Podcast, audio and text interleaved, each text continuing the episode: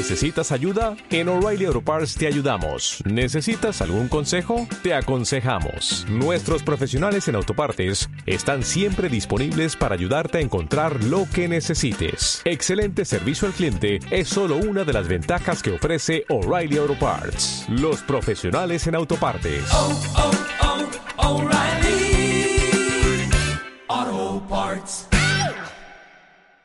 Episodio número 121 de Pleno Emprendo. El caso de Cari y Lau. Multiplicar el negocio por 10 cambió sus vidas. Hoy entrevisté a dos clientas muy queridas de la comunidad que llegaron hace un año con un sueño y muchas dudas. Ellas querían tener un instituto de idiomas propio, pero no sabían cómo empezar. No tenían ni tiempo ni plata para invertir. Hoy viven exclusivamente de su negocio, impactan en la vida de más de 120 alumnos y están formando su primer equipo de trabajo. Quédate escuchando para conocer las cosas que pasaron para que esto sucediera, los cambios en su mentalidad, las incomodidades que tuvieron que transitar y los aprendizajes que ya son parte de su identidad.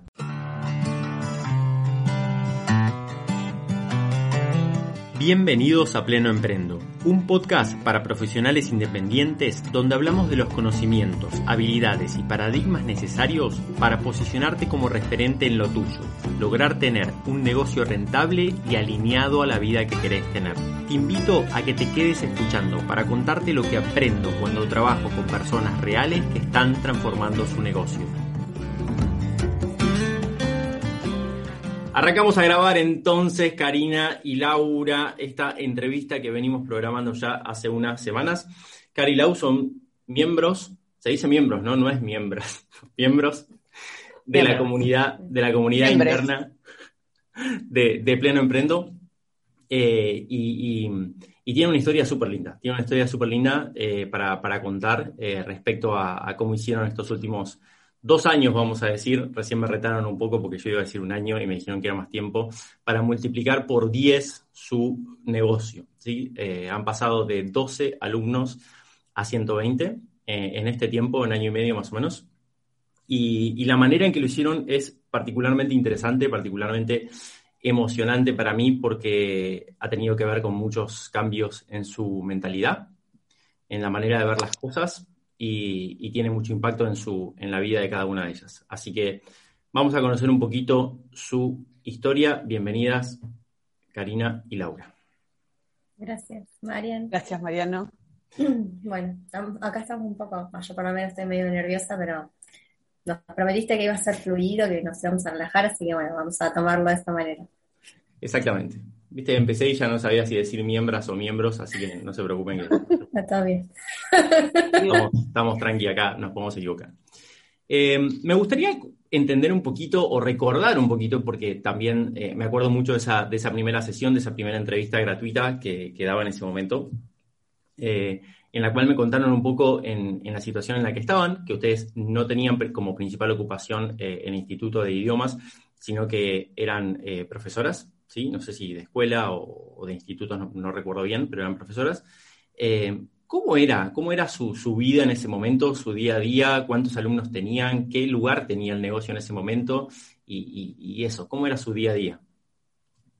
¿Quién arranca, Cari? Vos, vos. ¿Yo? Sí. Bueno, igual creo que ambas estábamos bastante iguales. Trabajábamos en varias escuelas y en mínimo dos institutos, al menos. Eh, y las horas eran trabajar 15 horas por día, dormir lo que se puede y sumarle transporte público. y cuánto de eso teníamos para nuestro negocio era nada. Y habíamos logrado captar, vos ya estás hablando, Marian, cuando teníamos eh, Connect. Sí, cuando, ustedes llegaron, cuando ustedes llegaron, eh, me acuerdo de la primera entrevista, no sé si, no sé a la Tenía nombre, pero me acuerdo que tenían muy poquitos alumnos y se la pasaban eso, como a las corridas, metiendo una cantidad de esfuerzo descomunal, ¿no? Como... Claro, nosotros cuando, cuando arrancamos el primer, el primer año, arrancamos con 12 alumnos. Así empezó como el, primer día, vamos a decir. Eh, y después, durante el año, como que se fueron sumando, ponerle 30. Eh, y al momento de la entrevista teníamos más o menos 30 alumnos. y habíamos trabajado todo un año, eh, y no solamente dedicándole a, Connect, sino también a, los, trabajos como satélites, eh, que hacían de, nuestra base sólida económica para sostenernos, porque Connect no, nos daba. Perdón, porque dice, eh, parece como satélite, pero era nuestro sustento económico. Esos alumnos que teníamos dentro de Connect eran solamente para solventar el lugar físico y los gastos que conllevaba tener ese lugar físico. O sea, de eso no sacábamos nada para nosotras. nuestro sustento seguía siendo toda la mañana en escuelas y además otros trabajos, por ejemplo, alguna que otra hora extra en otro instituto que no fuera el propio.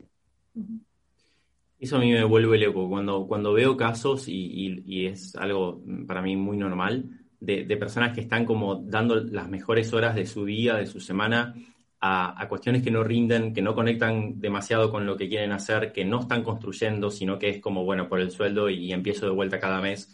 Eh, a mí me vuelve loco porque es como que un poco conociendo los mecanismos y conociendo historias como las de ustedes, como la de un montón de, otros clientes que, tomaron la decisión de construir como el negocio y los sistemas, la diferencia entre poner el esfuerzo en algo que lo cambio por plata solamente o poner el esfuerzo que, además de tener un ingreso económico, me ayuda a construir algo, sistema sobre sistema a largo plazo, y, eso va tomando como cada vez más fuerza, es, abismal. O sea, lo, diferente que se siente el estar vendiendo tu tiempo o estar usando ese tiempo valioso para ir construyendo como un negocio.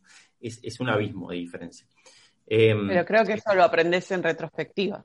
Sí. Como que en el momento, una vez cuando, cuando estás ahí, en ese momento no lo ves. Por eso cuando de hecho, nosotros estábamos contentas que podíamos sostener el lugar, porque pensamos que por ahí incluso no íbamos a poder ni eso. Entonces, es como que más allá de que era algo muy cansador y que no se veía ninguna retribución más que emocional, de decir, bueno, tengo mi lugar, hago como yo quiero, la gente está contenta, más que eso, eh, bueno, uno tiene un negocio para, para, para, cubrir necesidades también, y eso no pasaba, entonces, igual así estamos como, wow, qué bueno esto. Exacto. ¿Y, en qué momento se dieron cuenta de que ustedes el negocio querían, querían que sea como dentro de su, de su vida, algo que realmente sea como, como fuente de, recursos de verdad? ¿Y, cómo, cómo, tomaron esa decisión de poder apostar por eso eh, y, no seguir teniéndolo como algo ahí en, una situación de muerto vivo, ¿viste? Porque o, no crece, pero tampoco se muere, paga los costos, pero no sé muy.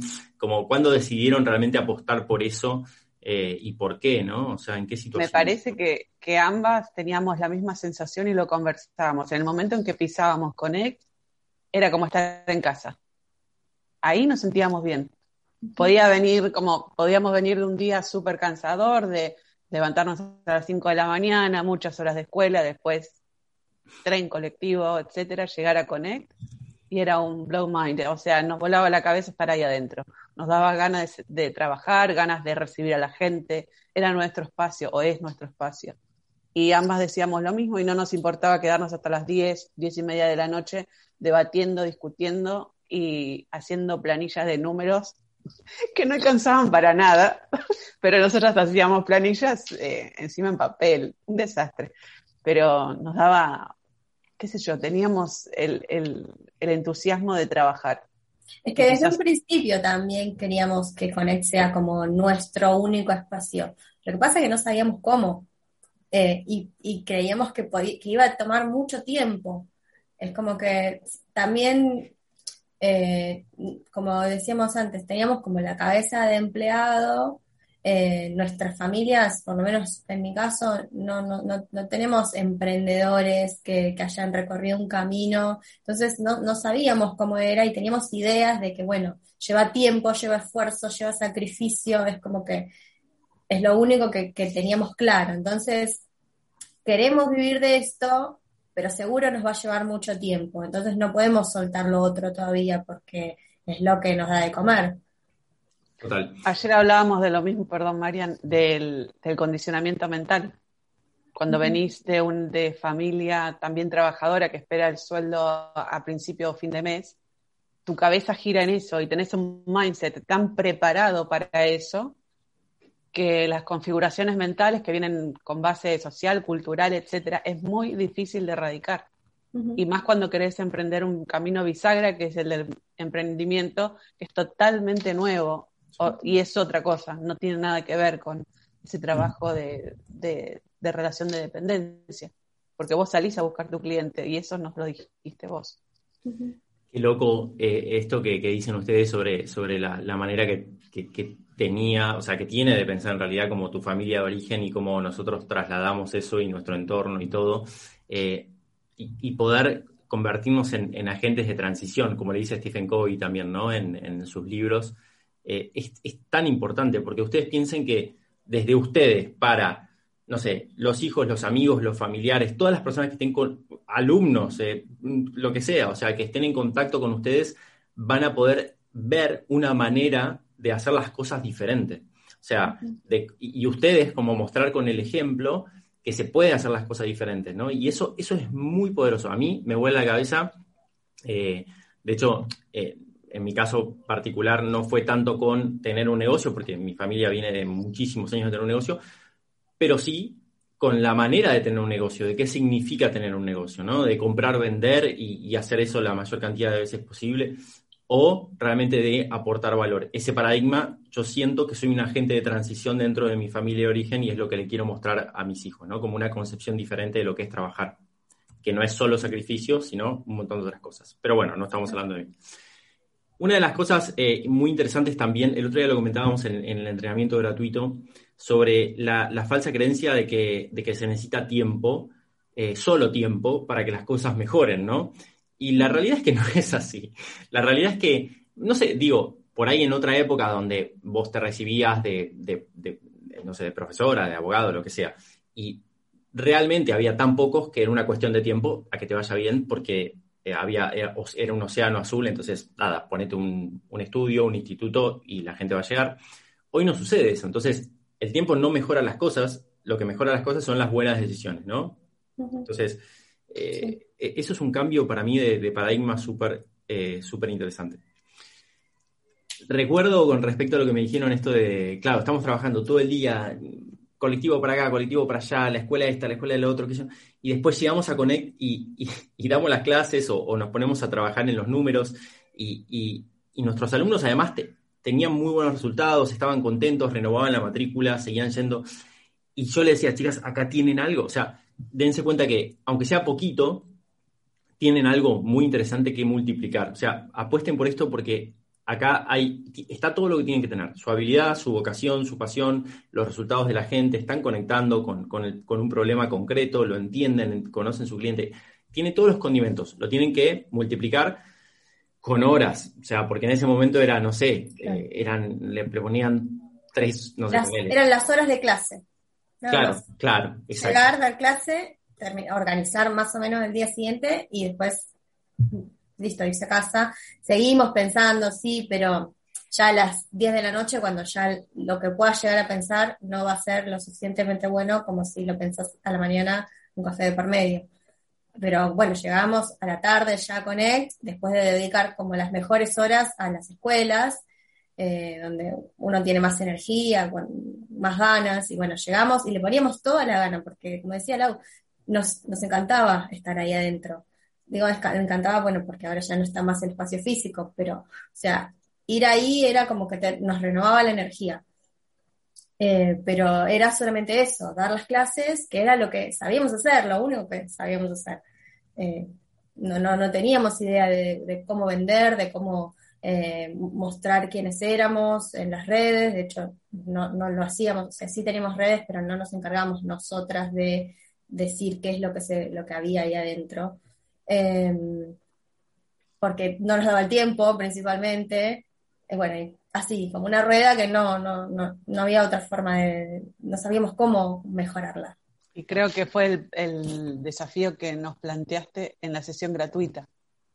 Por eso es como tan importante aquel que está emprendiendo que realmente tome esa sesión gratuita, porque analizando el caso, como repito lo que dijiste de recién, Mariano, estaba el servicio, que era bueno, estaban los alumnos, estaba como eso de ida y vuelta con la gente, te llegaban a recomendar, venían más, renovaban matrícula, pero lo que nos sentaba, o sea, como sentarnos y decir a qué se quieren dedicar de acá en más, quieren ser teachers de escuela o quieren tener su propio negocio. En 10 minutos, como que nos hiciste la pregunta que nos. nos, hiciste la pregunta que quizás eh, fue el, el, principio del cambio de paradigma de, de, de, de pensamiento, ¿no? Y había una, resistencia también de nuestra sí, parte. Porque nos, nos, quedamos calladas, nos quedamos calladas a ver qué queríamos, porque eso significaba resignar. Eh, y resignar una gran parte de lo que uno también era. Porque sí. resignás la teacher. Lo, que un, lo único que sabes hacer es ser teacher, entrar a la escuela Exacto. y dar tu clase.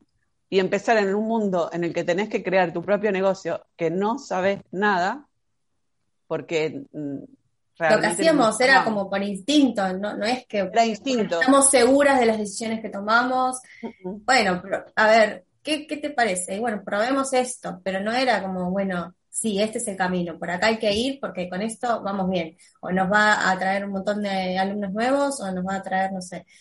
No, era como, bueno, estamos a ciegas un poco. Y en la escuela es como que vas, das tu clase, sabes lo que esperás y sabes que a fin de mes tenés tu sueldo y bueno, estás tranquilo. Es una tranquilidad que, que cuando estás aprendiendo a ser dueño de negocio no tenés, o por lo menos no teníamos en ese momento. Después la fuimos como ganando con, con las decisiones acertadas. Recuerdo cuando terminamos la sesión que nos quedamos pensando en qué resignamos primero. Porque sí. ahí venía la pregunta es, bueno, si te querés dedicar a esto, hay que resignar. ¿Quién va a ser la que resigne primero? Sí, y también empezó el diálogo entre nosotras más fluido, más honesto y más sincero. Es que la otra le dé espacio a una para que crezca quizás en, en, en tiempo, no estamos hablando como en, en conocimiento nada, sino en tiempo, para que Connect pueda crecer por ambas.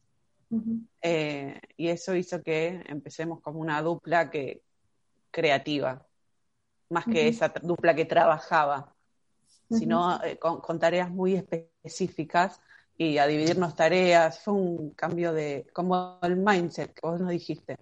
Hay que cambiar de acá, chicas. El problema no está en el servicio, el problema está en cómo piensan. Y cómo gastan sus horas, 100%. Es, es mira, recién estaba, quería decir una cosa que eh, vengo de una llamada, vengo una semana de llamadas de venta y me doy cuenta que sigo haciendo lo mismo, de que hay muchos casos donde yo pongo a la persona de alguna manera como eh, enfrentada a la realidad de, de, tener que tomar decisiones, porque sé que si no, no va, no va a pasar nada diferente. Y así pierdo muchas ventas, porque hay muchas personas que obviamente ante, ante la proposición de un camino, decir, mira, si quieres trabajar conmigo, vas a tener que hacer un cambio acá. No es que puedes seguir igual. O sea, a ustedes yo les dije, miren, si realmente quieren trabajar conmigo y, y realmente hacer, crear un negocio, tienen que poner, o sea, como en, en, en, en duda permanente, en, tensión, el de estar dedicando tantas horas a otra cosa, porque de acá van a salir los recursos. Entonces, digo, ojo, no es que yo les dije, che, para, para trabajar conmigo tienen que renunciar de un día para el otro. No fue eso, no, no, no. pero... En palabras buenas nos dijo. No fue así. Y de hecho no es que, bueno, listo, agen agendemos la próxima sesión ahora. No, es como que nos llevó unos meses. Sí. Eh, pan pandemia de por medio, como realmente hacerlo. Sí, sí, sí, sí. Bueno, y me pasa eso, es como que hay mucha gente que como que terminamos y es como que digo, uff, es probable que no, que no trabaje conmigo, que no me compre, porque, porque le estoy proponiendo como un camino que es difícil y por ahí es mejor la comodidad de seguir igual.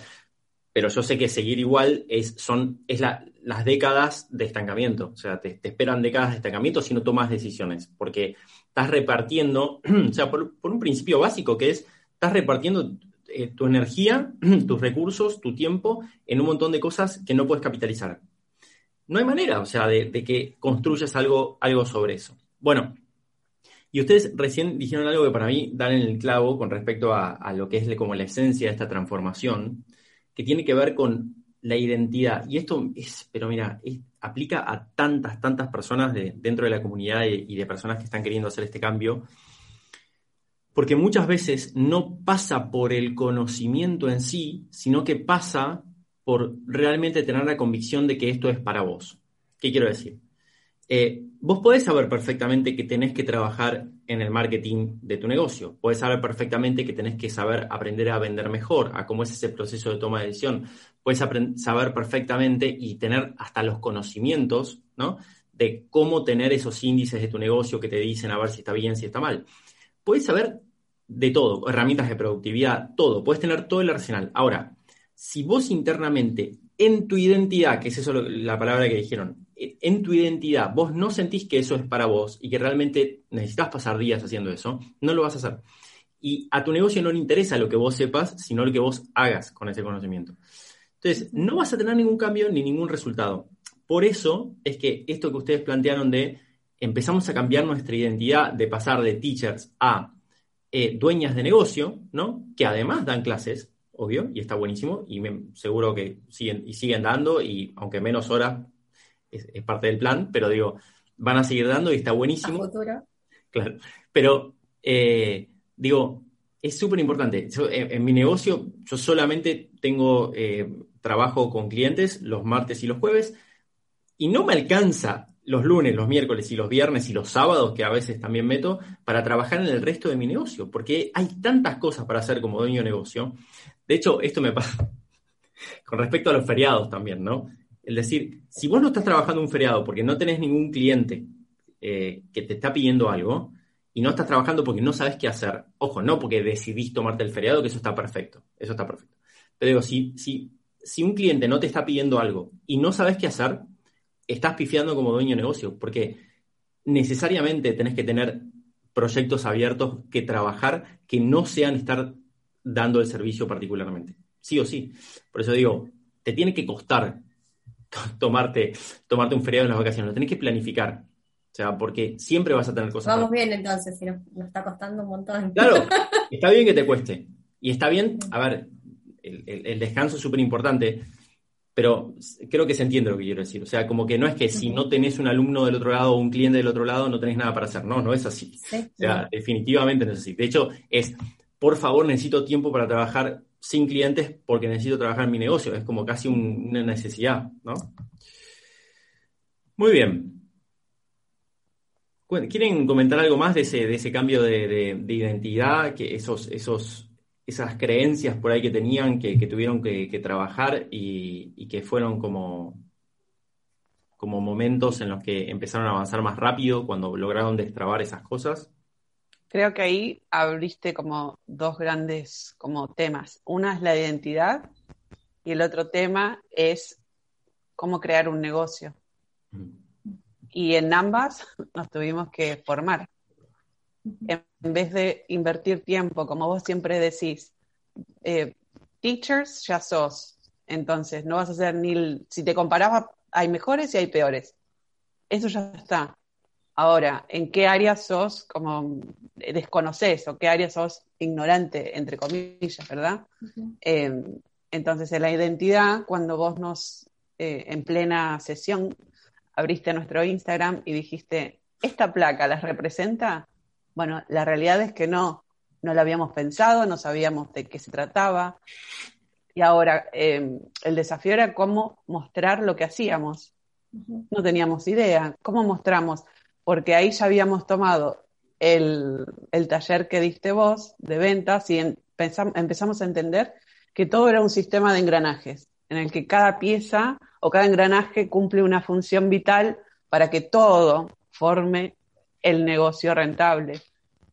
Y era, eh, fue un mundo nuevo, porque empezás a pensar cosas que en tu vida pensaste. Es que, nunca nos pusimos a pensar cuál es nuestra identidad como que lo damos por sentado, pero no, o sea, nosotras lo sentimos, pero no lo comunicábamos porque no sabíamos cómo y porque no sabíamos realmente bien qué comunicar.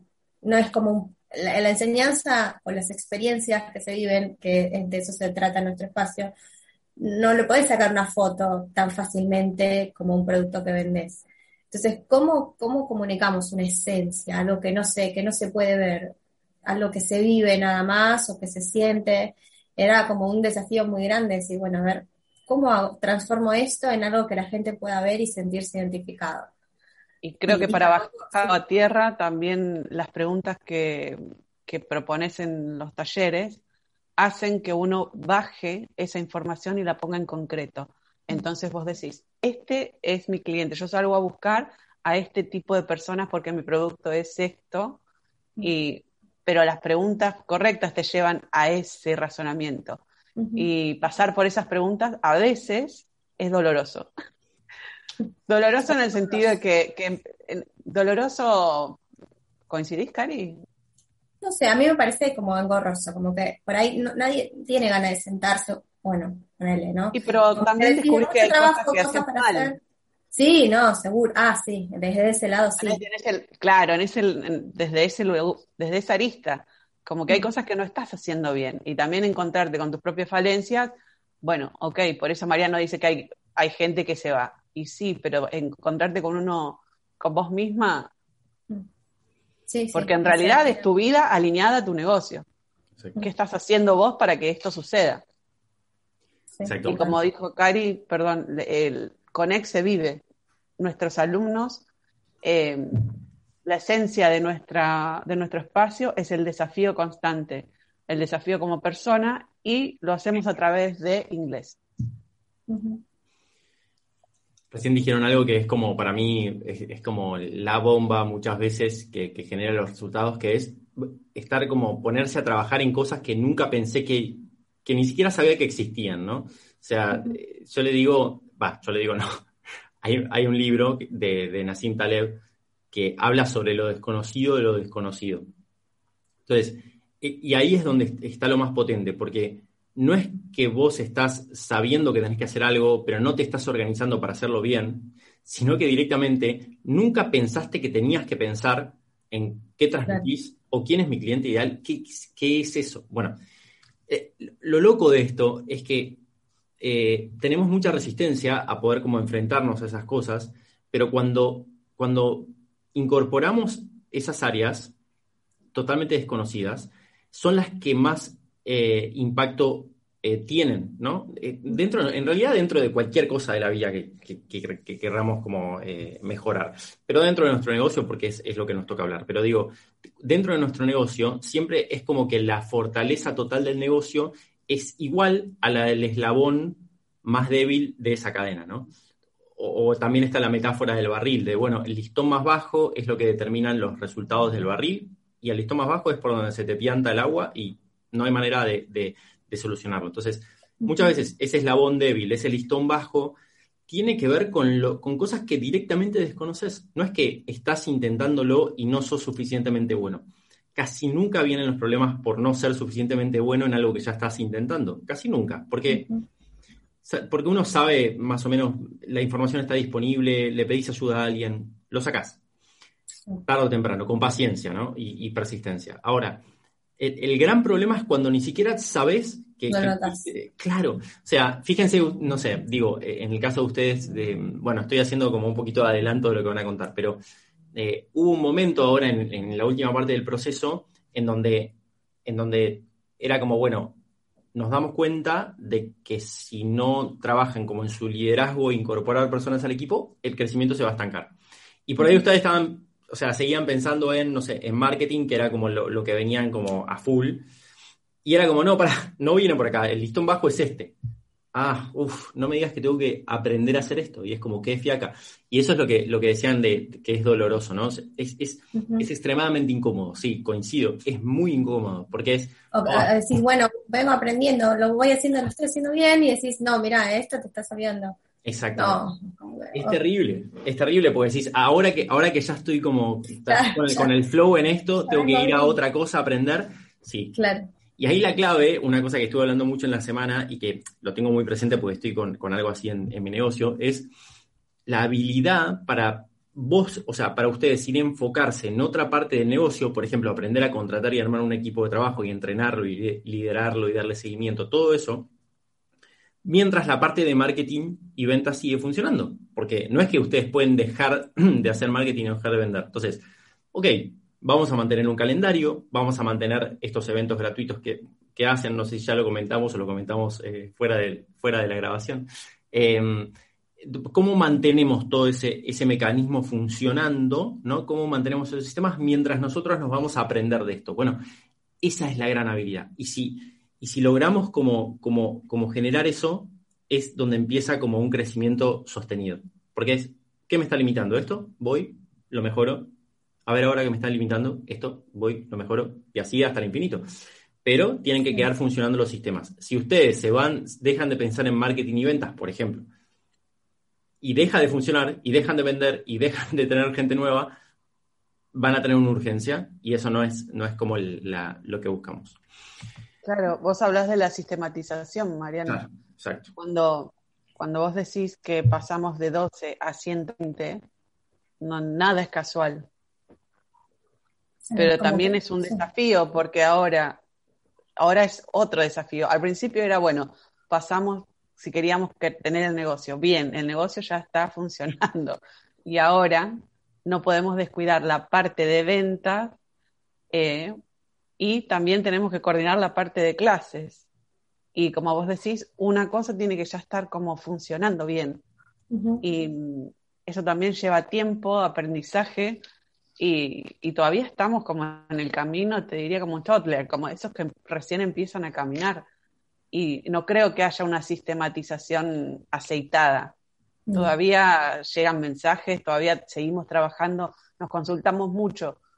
Cómo, ¿Qué mensaje o qué respuesta tiene mejor llegada? Y es un trabajo como continuo. Es prueba y error, prueba y error, escucharte a vos, que nos hagas una devolución. Em, seguimos trabajando mucho en eso. Esto es un poco casi como una devolución de, ya como si fuera sesión, pero ahí hay que tener en cuenta también el hecho de que no es, no es que los sistemas de los negocios y las áreas tienen que estar perfectas, sino suficientemente bien como para pasar a la próxima. O sea, ese sería como el punto. Eh, hay, momentos donde, claro, obvio, no, todavía falta, no, esto no está bien, esto tampoco está bien. Bueno, no importa, pero en este nivel del negocio, ¿es suficientemente bueno? Y, hay que tener como la lucidez para decir, sí, es suficientemente bueno. Ya, ya voy a volver a, mejorar esto, pero por ahora está bien. Listo, vamos con lo que sigue. Porque hay un momento donde como el rendimiento empieza como a achatarse, ¿no? O sea, vos trabajás en, empezás, trabajás en algo, empiezas como a crecer, fa, va para arriba. Y hay un momento donde se empieza a achatar ese rendimiento, como que el, la, mejora empieza a ser marginal, ¿no? Como cada vez menos en, relación a dedicarle tiempo a eso. Y por ahí hay otra parte, como decíamos, que si, si empiezan a trabajar con eso, el crecimiento vuelve a ser eh, como más exponencial, por decirlo. En este camino de multiplicar por 10 un negocio, eh, han habido varios como hitos que yo fui como eh, anotando un poco para preparar la, entrevista. Dije, bueno, a ver, ¿qué, cuáles fueron los grandes caminos, o mejor dicho, los grandes momentos de, las chicas que, que, hicieron que haya un antes y un después? Anoté esto de, del comunicar mejor su estilo, que había una gran diferencia. Eh, anoté de, las propuestas gratuitas también, que ustedes empezaron a tener y a darle más bola a eso. El tema de los precios, de cómo poner, de cómo subir, de cómo decidir eso. Eh, y los procesos de venta, ¿no? Y lo que hoy están transitando, que es el tema de contratar también ayuda. Cuénteme un poquito de eso, como de los, grandes hitos eh, que fueron importantes para, para que sea un antes y un después en, en, en Connect me parece que el taller de encontrar tu diferencial y apuntar tu nicho, ¿cómo era el, título? sí, algo así, ese, algo así. Ese para mí fue clave. Para, no sé, porque lo hicimos con mucha dedicación, ¿no, Cari? Sí, como encontramos... claro, o sea, ya, ya nos dimos cuenta a quién le hablábamos. Entonces, a partir de, ahí, o sea, por ejemplo, nosotros hacíamos los talleres, ¿no? Los talleres eran, son una propuesta para nuestros alumnos. Nosotros tenemos clases regulares, como una clase de inglés normal, y además sumamos una vez por mes una actividad, una, como por ejemplo de cocina o de dibujo en inglés para nuestros alumnos, como una propuesta de valor extra. Y nosotros lo hacíamos de forma como parte de la propuesta de valor e invitábamos a otros, otras personas a participar, amigos de alumnos o gente nueva porque promocionábamos el taller en, redes sociales, em, pero, pero no lo vendíamos, o sea, era como, tenemos este evento, lo hacemos, se divierten todos, bueno, nos vemos la próxima. Y no nos sentíamos como algo que era, bueno, esto es algo para mostrar o para una ventana para decir, bueno, a ver, véannos, estas somos nosotras, a ver, ¿quieren tomar estos cursos? Que de hecho es lo que a nosotros nos convenía. Pero, mm, o sea, era algo que, tenía mucha llegada, que a, que a mucha gente le gustaba y nosotras no nos damos cuenta del valor que tenía eso. Perdón, eh, pasando en llano teníamos 20 personas nuevas que estaban tomando eso de valor gratuitamente y no lo vendíamos. No los enganchábamos para, o sea, no les decíamos, miren, damos inglés, la pasaron muy bien acá, vengan a los cursos que la van a pasar mejor todavía. Y claro, ahí estás, perdiendo una oportunidad enorme por no, saber vender. Sí, total. Acá hay dos, grandes aprendizajes que, saco que, que son súper interesantes que una es cómo muchas veces nosotros ya estamos haciendo cosas que si, que si le damos como otro lugar dentro del negocio, nos pueden llegar a ayudar mucho en otra área, ¿no? O sea, ustedes, como parte de la propuesta de valor, se estaban haciendo estos talleres, que me acuerdo que eran de cocina, de... no me acuerdo qué más. ¿De, qué más era? Conversación para adultos. Ahí está.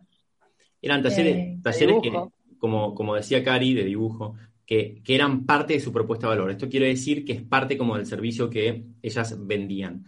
Ahora, me acuerdo que en una sesión fue como, bueno, si ustedes necesitan eh, que más personas conozcan su propuesta, lo que podrían hacer es agarrar uno de estos talleres y darlo de forma gratuita, ¿no? Que tener una propuesta gratuita para que las personas interactúen con, lo que vos propones es sumamente importante para el proceso de venta. Entonces, eso primero, digo, muchas veces las respuestas eh, a los problemas que tenemos dentro del negocio no vienen de hacer cosas nuevas, simplemente de reacomodar lo que ya tenés y de entender como qué partecita es la que no está funcionando. Esto, esto es fundamental. Y por otro lado, eh, fíjense cómo, cómo, cómo, pasamos de un problema como súper amplio a, un problema súper concreto y posible de resolver. Si ustedes en ese momento hubiesen dicho, no sabemos vender, tenemos problemas con ni siquiera, tenemos problemas con el negocio porque no crece, así, como problema mega amplio, imposible de abordar. O sea, bueno, ¿qué tengo que hacer? No sé, no sé, no tengo ni idea. Ahora, a ver, ¿cuál es el problema? ¿Es la organización? ¿Es las ventas? ¿Pueden vender el doble? ¿No? Como hablábamos el otro día de entrenamiento. Sí. Ok, entonces el problema está en el marketing y las ventas. ¿Ya están comunicando bien? Sí, en ese momento estaban comunicando bien, ya tenían definido su cliente ideal, ya tenían el mensaje, ya estaban muy como transparentes con eso y mostraban bien. ¿Tienen buena interacción? Sí. ¿La propuesta engancha? Sí. Ahora, nos cuesta como pasar de esas consultas a vender. Bueno, a ver, hagamos una propuesta gratuita, porque, porque es lo que faltaba. Primer, primer acercamiento. O sea, de todo ese problema es solamente hacer una propuesta gratuita para que interactúen. Bien, hicieron la propuesta gratuita. Bueno, seguimos sin tener los resultados que queremos. Bueno, a ver qué está pasando. ¿La gente se anota al taller? Sí. ¿Participa? Sí. ¿Se queda contenta? Sí. ¿Están vendiendo? No. Bueno, ¿cómo hacemos para vender? Y ahí fue como un zoom del zoom del zoom y era como, bueno, lo que tenemos que hacer es eh, generar urgencia, generar escasez, empezar a, tener una llamada a la acción súper concreta, que es como agendado pagado, no me acuerdo qué era lo que era, pero era como súper concreta. Eh, y de esa manera fueron como puliendo ese sistema sin tocar lo que ya funcionaba bien. O sea, no había que cambiar el taller, no había que hacer en vez de dibujo, había que hacer de, cocina o de viajes. No, no, eso estaba bien. Ahora, hace, seguía haciendo lo mismo. Fíjate la partecita de la última, que es cómo, cuál es mi llamada de la acción, ¿no? Y, ese zoom hace que un problema gigante de mi negocio no crece pase a ser cómo hago para mejorar la conversión de las personas que hacen el taller gratuito. Es como súper concreto. Y esa es la clave. O sea, me copé. No me acuerdo qué otro hito habías mencionado.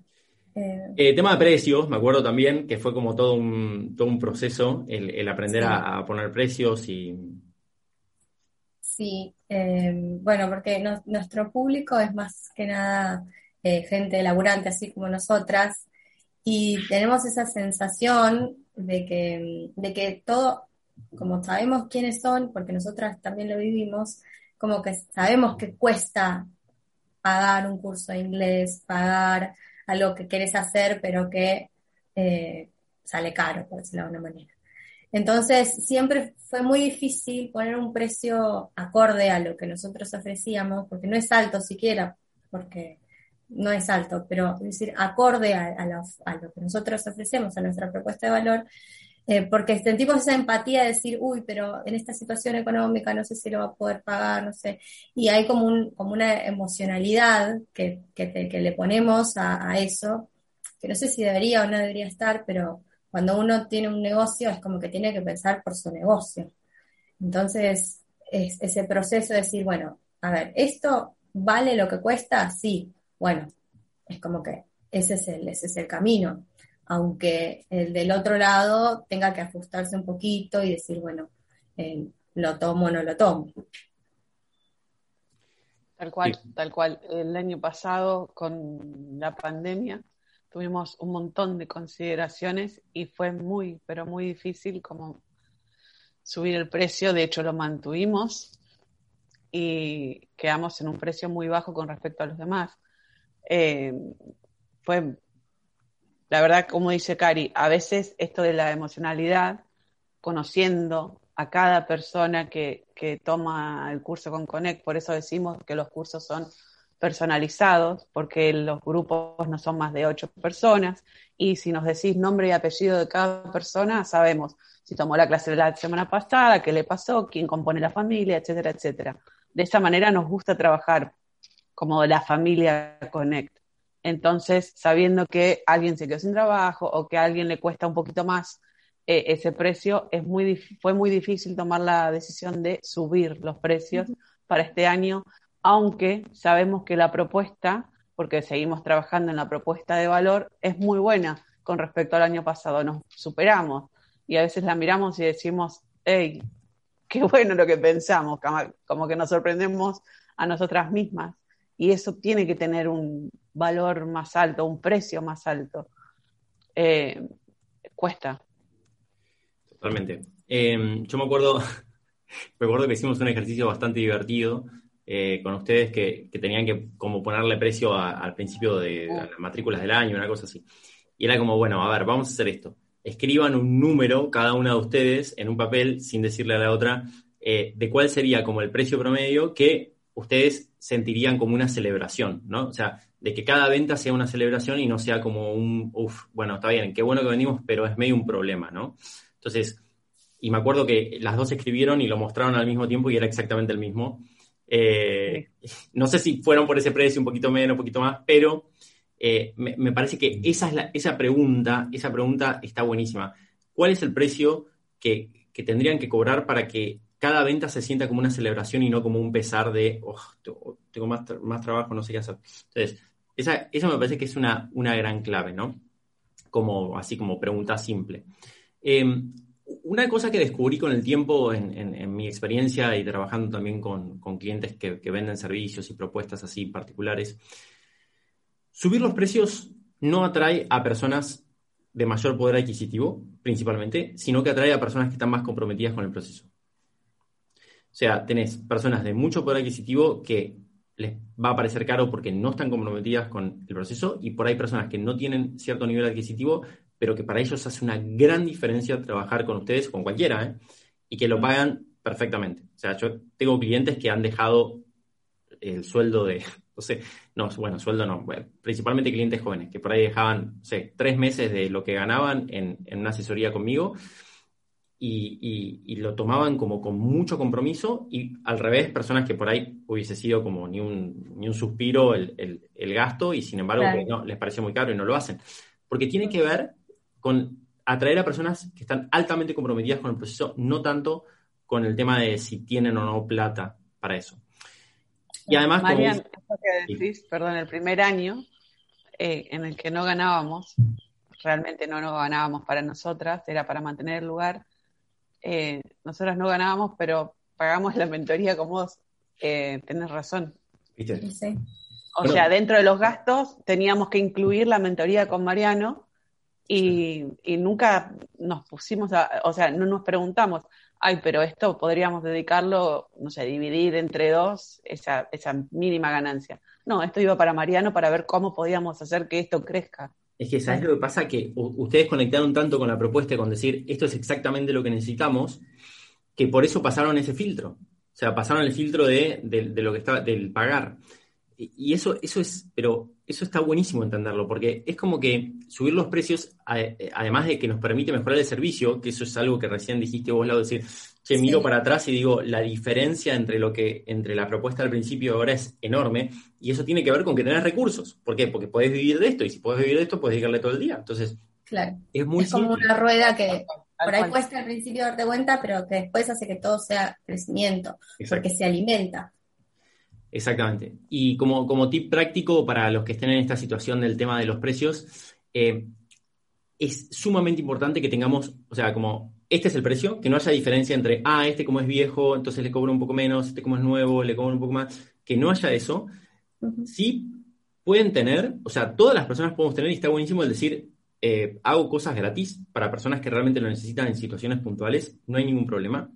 O en caso de, cosas más em, eh, académicas, no, como de, aprendizaje como las de ustedes, por ahí tener un sistema de becas que, sea, que no sea renovable automáticamente. Eso esa es la clave. Decir, bueno, eh, mi precio es, no sé, 100 dólares el, mes.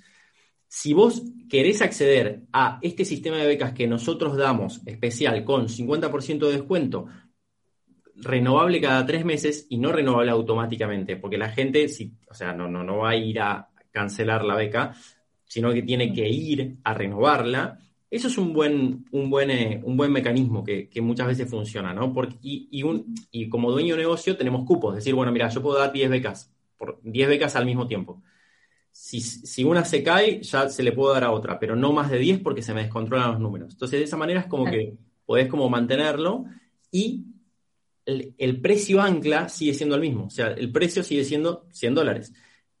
Lo otro es con beca, no es que sale 50. O sea, eso es una beca. Pero sale 100. Nosotras el año pasado tuvimos ese error, que fue justo antes de, antes de, hablar con vos. Eh, cuando fue la pandemia, cuando arrancó todo, muchas, muchos de nuestros alumnos, los papás y alumnos que cursaban, se quedaron sin trabajo o al mes o a los 15 días eh, entonces nosotros dijimos, bueno, la urgencia es sostener la matrícula, porque esto, ponele que vas a pasar, eh, dentro de unos meses vamos a volver a las aulas, en la ilusión, y necesitamos tener los, mismos alumnos, o sea, ¿qué hacemos? Si no pueden pagar y se van al mes uno, después cuando volvamos al mes cinco no vamos a tener alumnos. Entonces dijimos, y además, bueno, toda esta cuestión emocional de decir, mira esta situación por la que está pasando, ¿no? Como que también nos, nos tocaba mucho. Entonces dijimos, bueno, vamos a ofrecer a quienes necesiten eh, unas becas del 25% y así, y bueno, el que la necesitaba la tomaba. Pero no dijimos, bueno, tenemos este cupo, más o menos tendríamos que tener, no sé, cinco becas, las ofrecimos y, el que, y muchos la tomaron porque obviamente era la situación que, estaban pasando. Y, eso se, se, vio eh, reflejado en que nosotras trabajamos, otra vez estamos trabajando un montón y no estábamos viendo los resultados económicos que necesitábamos, que tenía una razón de ser, que, fue toda una cuestión fuera de lo normal, pero que quizás tendríamos que haber manejado de otra manera, o no sé. Que, y bueno, y ahora después, a fin de año, corregir eso, decir, bueno, estabas pagando, no sé, el 50% y ahora tenés que pagar el otro 50% más el aumento, es como que, boom, o sea, a muchos les dijeron, bueno, aumentó un montón, no, no aumentó un montón, aumentó lo, normal, pero estábamos en una situación anormal. Es que eso, eso, pasa cuando, cuando, cuando o sea, el cliente se acostumbra al precio de referencia, ¿no? O sea, porque es un tema de referencias y expectativas, no es un tema de, valor absoluto. No es que el cliente hace una cuenta de cuánto valor le estás entregando en relación al precio que está pagando. Sale esto, sale esto, y le quedó eso en la cabeza, y si se lo multiplicas por tres, por, porque se sale la beca más aumento, es como un impacto muy grande sí o sí. Entonces, ese es el problema.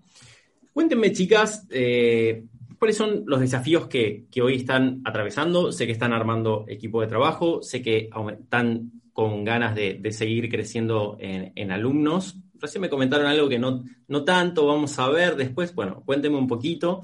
Eh, las vengo siguiendo también porque estamos haciendo también un mastermind, que es como un programa avanzado dentro de, de Pleno Emprendo, que es para, para miembros que, ya vienen con, cierto desarrollo en sus negocios eh, de, la, de, la, misma industria o de industrias muy similares como para poder compartir este, este camino, así que ustedes están haciendo eso, eso mismo.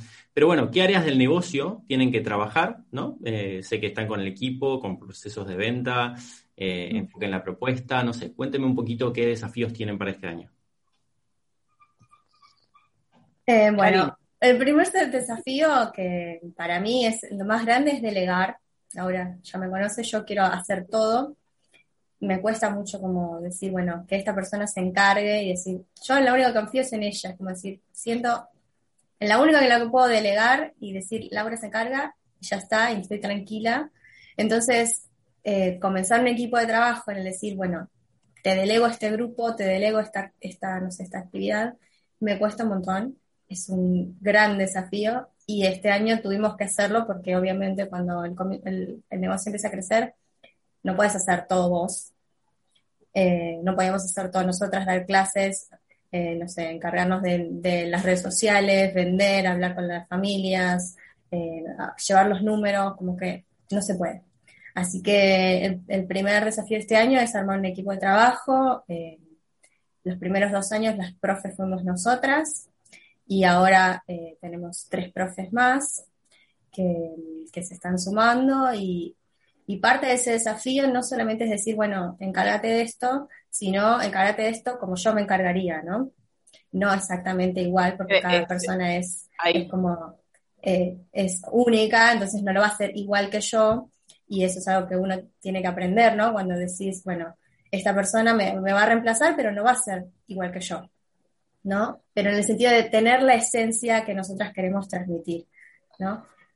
Em, eso, eso es muy difícil de, transmitir en armar un equipo de trabajo, porque la profesora puede ser, la profe puede ser genial en inglés, tener una pronunciación que mejor que nosotras, no sé, lo que, todas las skills, todas las habilidades, eh, pero 10, 10, 10, 10. Ahora, esas habilidades me sirven para el público o para nuestros alumnos, porque nosotros, nuestros alumnos, no sé, sí, tenemos una muy buena eh, rendimiento académico, porque con eso lo, comprobamos porque tenemos convenio con la Universidad Tecnológica Nacional, eh, eh, evalúan a nuestros alumnos, etcétera, etcétera. Toda esa parte está.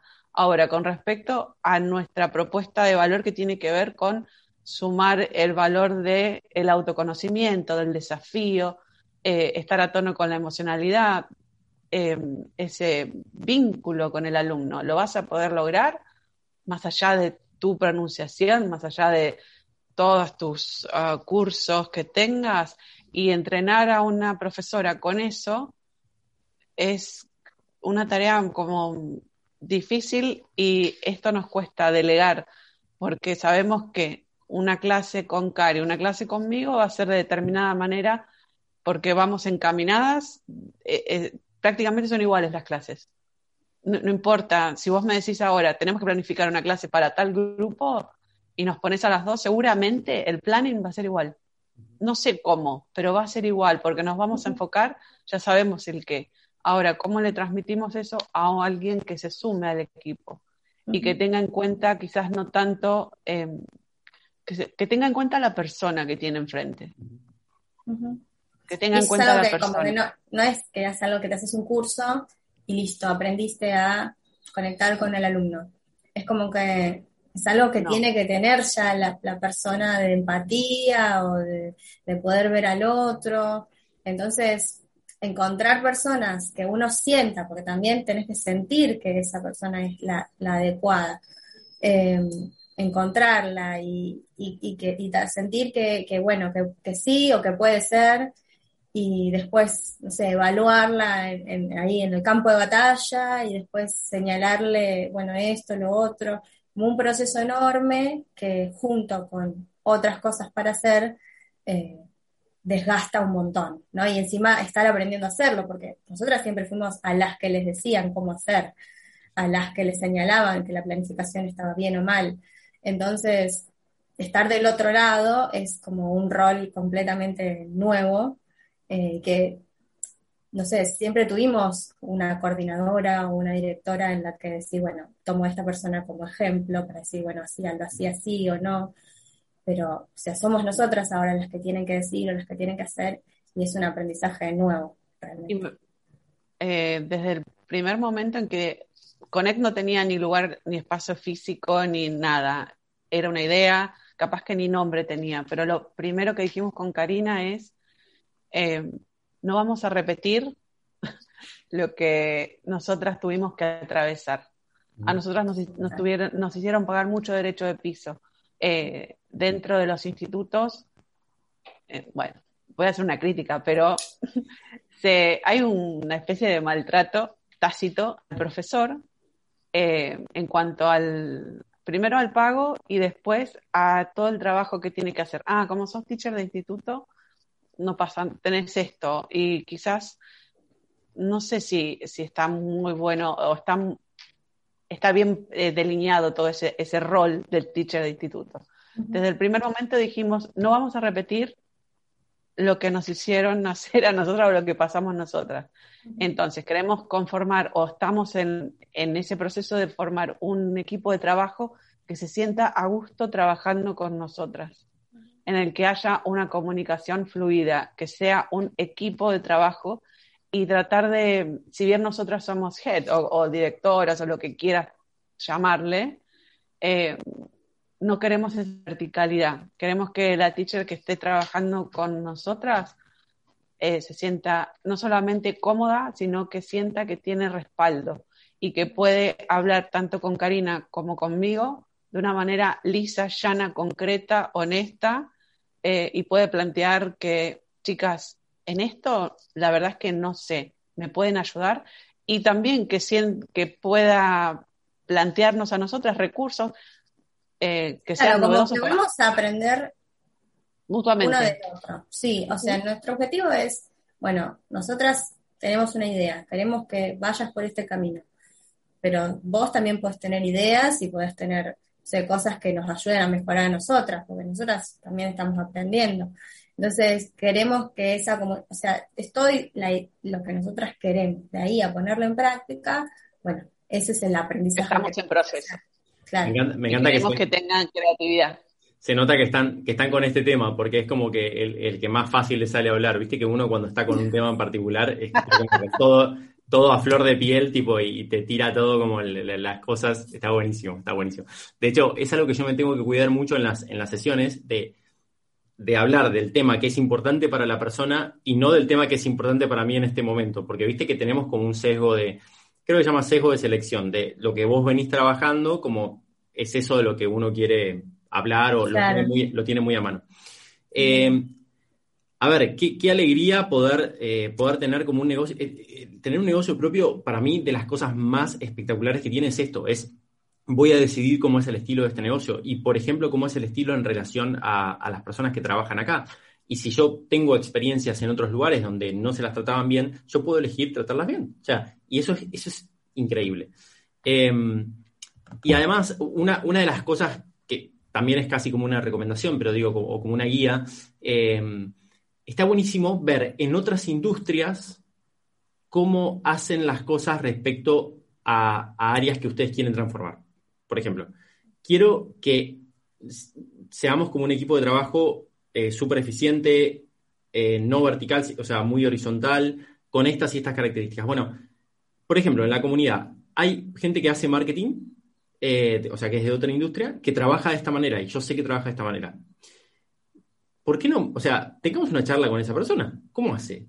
cuándo, se reúne? Entonces, como que importar de otras industrias cosas que funcionan bien es súper innovador, está buenísimo eso. Como que genera muchas innovaciones eh, rápidas, porque vos decís, bueno, no voy a hacerlo como los otros institutos, sino que lo voy a hacer de esta manera, ¿no? Y eso está genial. Por otro lado, con respecto a delegar en particular, eh, me parece súper interesante. Yo tengo como un, camino muy largo con esto. Eh, estuve, empleé a más de 100 personas y, con todos los entrenamientos y con todo lo que eso requiere. Y de hecho, mi, primera formación en negocios tuvo mucho que ver con la parte de, de índices y de, liderazgo, ¿no? hizo un curso en Estados Unidos en su momento para, para una franquicia en la que yo estaba y era mucho de esto. Y si hay un concepto que me quedó con respecto al liderazgo es que delegar, mejor dicho, con esto de sumar gente al equipo. Delegar no es un acto de valentía, como muchas veces se entiende, como, ja, tengo que animarme a delegar, como, lo tengo que hacer, porque yo quiero, quiero tener gente mejor que yo. Bueno, perfecto, eso está buenísimo, y es verdad que un poco de coraje hace falta, pero hay que pensarlo como un proceso, como un proceso complejo, largo, del cual tenemos que aprender, el cual tenemos que mejorar todo el tiempo. De la misma manera que aprendemos a vender, o sea, a comunicar y a vender, de la misma manera tenemos que aprender a, delegar. Es igual de complejo en, cierto sentido. Entonces, es decir, bueno, a ver, cada parte, como el embudo de ventas, cada parte de este proceso, voy a contratar. Bueno, ¿lo hago con la prima que está sin trabajo o cito a 10 personas para elegir a una? No, cita a 10 personas para elegir a una, porque es muy probable que salga alguien bueno de ahí. Bueno, ¿qué tengo en cuenta? ¿Las habilidades técnicas o tengo en cuenta, bueno, esto es, una opinión personal, pero siempre yo tengo mucho más en cuenta la vocación de servicio y la piel, o sea, si me, si me dan ganas de trabajar con la persona y si me, entusiasmaría que sea parte del equipo, como qué ganas de que mañana esté, que sea parte del equipo, o sea, trabajar con eso. Em, y después un proceso, esto es muy importante, como un proceso de eh, esos primeros días que las personas son, son como esponjitas, decir, bueno, esa, esa primera semana como que sea una formación muy, eh, muy intensa sobre los valores principales de la empresa en concreto. O sea, estas tres cosas, nada más. Estas tres cosas son innegociables. Nada más. Y después un proceso en el que pueda como primero trabajar con vos, después trabajar de alguna manera como sola, pero con mucha presencia de ustedes, después con menos presencia de ustedes, hasta llegar a un sistema más de seguimiento donde ustedes entran cinco minutos por clase, sistemáticamente, eh, por ejemplo, por, por teacher por semana, una cosa así. Entonces, esa, gradualidad es un proceso en donde al, primer, al principio lleva mucho esfuerzo, pero garpa mucho, para poder transmitir esta, esta cultura. Porque la cultura de Connect o de cualquier negocio no se transmite con una diapositiva. O sea, vos no podés, como decían ustedes, ah, bueno, el curso para conectar con las personas. Es imposible. Entonces, ¿qué pasa? Lo que va a suceder es que van a empezar y van a tener una clase y después de la clase van a tener una un super feedback diciendo, mira, fíjate, acá, acá, acá hubiese hecho esto diferente, fíjate con esto, fíjate con otro, fíjate con otro. Así, hasta que la persona va entendiendo cómo es, qué es lo importante y qué no. Me estoy riendo por dentro, perdón, Marian, porque miramos tantos tus historias y nos... Menos en las vacaciones. En las vacaciones las pasaba de largo. En las vacaciones no. Perdón. Bueno, las vacaciones fueron una semana. Tampoco fue que. No estamos hablando de vacaciones de dos meses, no. Cuatro días, cinco días. Bueno, estamos tan como ah, pensando todo el tiempo que la pregunta que hiciste recién fue la pregunta que nos hicimos antes de entrar. No sé si fue antes de un Zoom o antes de entrevistar a una, una teacher. ¿Qué estamos buscando de esta persona? Fue la pregunta que nos hicimos. Y quizás es intuitiva, pero esa intuición no es intuición que viene de, hoy, no sé, de Gaia, no, viene de escuchar y de entrenarnos y de estar atentas y comprometidas con nuestro negocio y también escuchándote a vos eh, y también ser parte de la, siendo parte de la comunidad que armaste, que por más que uno quizás, en mi caso no, no interactúo tanto, pero leo, ah, ok, genial. Entonces vas tomando. y, eso se traduce también en esa intuición que no viene de la nada. Claro. Sino que en tu cabeza queda eso. Claro, que no es solamente, bueno, una sensación o bueno, lo que me dice el corazón. Es como una intuición basada en, en, lo que fui aprendiendo, en lo que fui escuchando y que después decís, bueno, lo, lo tengo que aplicar. Lo aplico como que siento que es una intuición, pero en realidad es conocimiento es clave lo que dicen, chicas, es absolutamente clave. O sea, eh, de hecho, yo siempre hablo de, cómo elegir conscientemente las fuentes de información, las personas, las cosas que leemos, eh, que tenemos todo el tiempo a mano, porque es verdad que cuando uno necesita un conocimiento, no es que pueda ir a googlearlo específicamente de cómo hacer una entrevista para esta situación. O sea, son cosas que se van como armando, como ustedes dicen, como eh, como en la cabeza, como intuición, exactamente. Pero en realidad no es intuición, es conocimiento que surge en un momento determinado, parece intuición, pero en realidad lo aprendiste, ¿no? De, estar tan... Y la comunidad tiene esa función, porque en la comunidad no es que vemos, vemos cosas puntuales también y aprendizajes, qué sé yo, pero es como la propuesta de la comunidad de Pleno Emprendo es, mira, venía a enchufarte a este, tema de cómo construir un negocio rentable con tu conocimiento y pasa tiempo acá, porque cuanto más tiempo pases, más acceso rápido vas a tener a, las respuestas y, esa es como la, gran clave. ¿Cuántas personas hay en la comunidad, Mariano? Ahora? 85 ahora. 85 es 85 y contando, como siempre decimos. Si hay 85 personas que todo el tiempo, bueno, todo el tiempo, o están interactuando y te muestran, mis objetivos semanales son, o mi objetivo del día es, y ya sabes que hay una, no una, no sé si las 85, pero varias personas que planificaron su día, te sentís de, algún, de alguna manera como integrada, ah, ok, no estamos locas, que nos sentamos a la mañana a planificar un día o planificar la semana y también de acá a tres meses, qué es lo que esperamos, y de acá a fin de año, y cómo lo sostenemos día a día. Entonces, ser parte de esa comunidad te da una visión de cómo quiere ser tu vida en realidad. Bueno, el negocio, la vida, etcétera. Pero ese, ese entrenamiento, no, no, sé si tiene como... Eh, no es tangible. No Eso es, lo que pasa. No es tangible. Eh, y es de avanzada también, porque cuando empezó la comunidad era, éramos muy poquitos. Y ahora que vos estás como sumando y creciendo en esa idea, hace que nosotras también, o el que esté ahí, el miembro de esa, de esa comunidad, sume valor a su vida. Pero eso no, no se traduce, es intangible, no, se, no, no lo podés, eh, ¿cómo se dice?, cuantificar en, en algo que vos decís, ah, en esto estoy aprendiendo. Pero a la vez te da el valor para llevar adelante todo lo otro. Total. Y además todo el tiempo gente hablando, diciendo, bueno, el tema de estoy planificando la semana, planificando los objetivos, también te invita a vos a hacer lo mismo, es decir, bueno, a ver si todos lo están haciendo, yo lo debería estar haciendo, o bueno, y entonces así es como que vamos caminando juntos. Sí, y, ahí también hay un, efecto también muy parecido a lo que dicen, que es como, ¿cuáles son los temas que deberían importarme, no? Porque eh, es impresionante, pero yo cuando tengo las primeras charlas por ahí con, con algunas personas, me hablan de cosas que yo digo, esto no es, o sea, olvídate de este tema. No sé, esta semana me pasó, ¿no? Porque estoy pensando en hacer un, crowdfunding de no sé qué cosa y después quiero empezar como una startup de esto, entonces para lo que necesito es apalancarme con no sé qué. Eh, pero lo que pasa es que a nivel macroeconomía, o sea, ninguna de esas preocupaciones son importantes en este momento, nada. Entonces, claro, vos entras a la comunidad o en las sesiones conmigo o, cualquier cosa de personas que estén, que estén comunicando en, el sentido que, que yo comunico, y la realidad es que no te hablan nunca de esas palabras ni de esos temas porque no son preocupaciones realmente que tenés que tener. Tenés que preocuparte de otra cosa, de si conoces a tu cliente, de si tenés un sistema de ventas sin rozamientos, en fin, todo lo que hablamos siempre. estás planificando tu semana, cosas mucho más simples y más básicas, ¿no? O sea, para la persona que está queriendo pasar de 10 a 100 clientes, vamos a poner en, en, esa situación. Para la persona que tiene, un, no sé, una empresa que tiene 50 empleados y está queriendo vender a China, no tengo nada que decirle. O sea, pero digo, para la persona que está en, esta situación, bueno, estas son las cosas que realmente son, son importantes. Última pregunta, chicas. ¿Qué cambió en sus vidas, ¿no? Desde hace estos dos años, más o menos, eh, en las que eran profes de escuelas y, bueno, y estaban con el bondi ahí, para un lado, para el otro.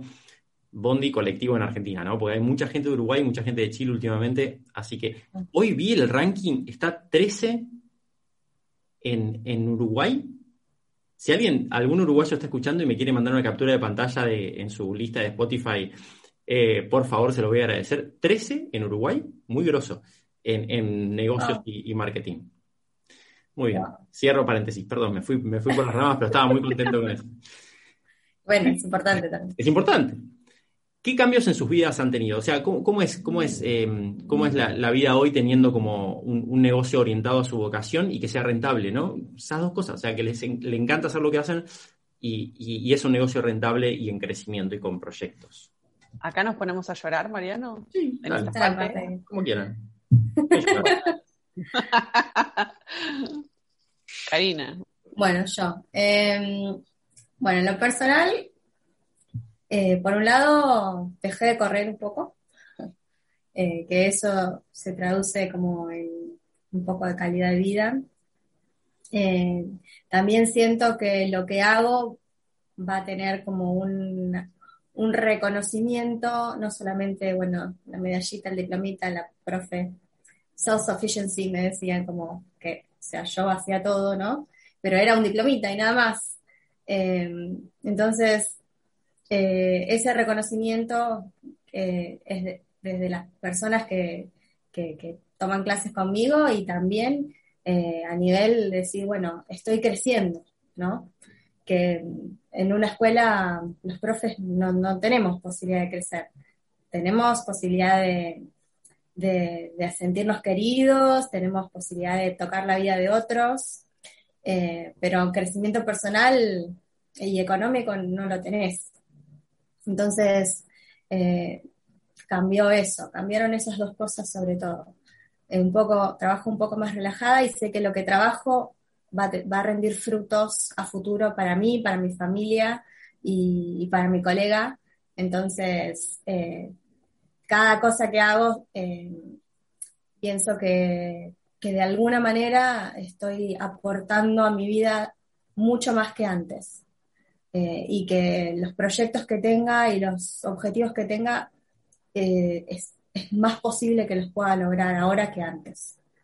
Así que esas dos cosas mm, creo que son, son un gran cambio. Lauri. y ahora me toca hablar a mí después de lo que dijiste. Em, creo que estoy empezando a tener la vida que quería, que, que soñaba. Así. Parece idílico, pero no lo es, porque llevó mucho trabajo. Y encontrar a la persona correcta como Karina em, en el camino fue eh, también agradecida. Em, mi calidad de vida, calidad de vida, eh, no sé, mejoró un montón porque ahora tengo tiempo para lo que realmente quiero hacer. Y sé que el tiempo que le dedique a eso va a hacer que mejore mi persona y en, ese, en esa mejora voy a impactar a otros. Entonces a cada persona que toque con mi servicio voy a generar algo de valor en ellos. Eh,